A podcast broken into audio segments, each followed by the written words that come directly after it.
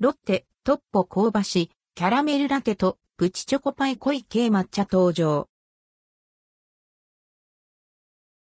ロッテからトッポ香ばし、キャラメルラテが2月12日に、プチチョコパイ濃い系抹茶が2月26日に発売されます。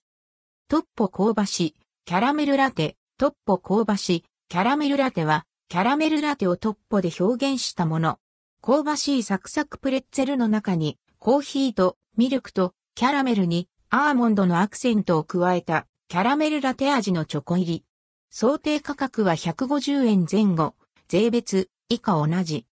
プチチョコパイ濃い系抹茶。プチチョコパイ濃い系抹茶は、チョコレートが練り込まれたしっとりケーキで、濃い京都府産宇治抹茶クリームをサンドし、チョコでコーティングしたもの。想定価格は220円前後。